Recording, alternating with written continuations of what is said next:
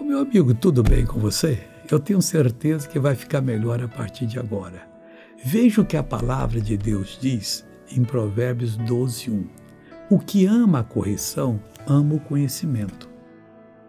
Então, se eu amo quando Deus me corrige, está me corrigindo, estou amando o conhecimento, eu vou querer aprender mais. E se eu não quiser, porque eu não amei, não gostei, fiquei chateado. Deus não tinha o direito de fazer isso comigo. Se ele repreendeu você, é para o seu próprio bem, muda o pensamento. Mas o que aborrece a repreensão é um bruto.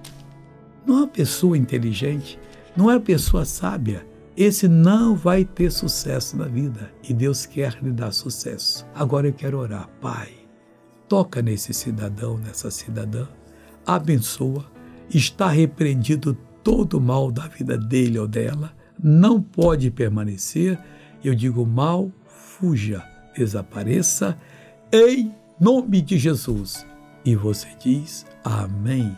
E graças a Deus por isso. Deus está com você.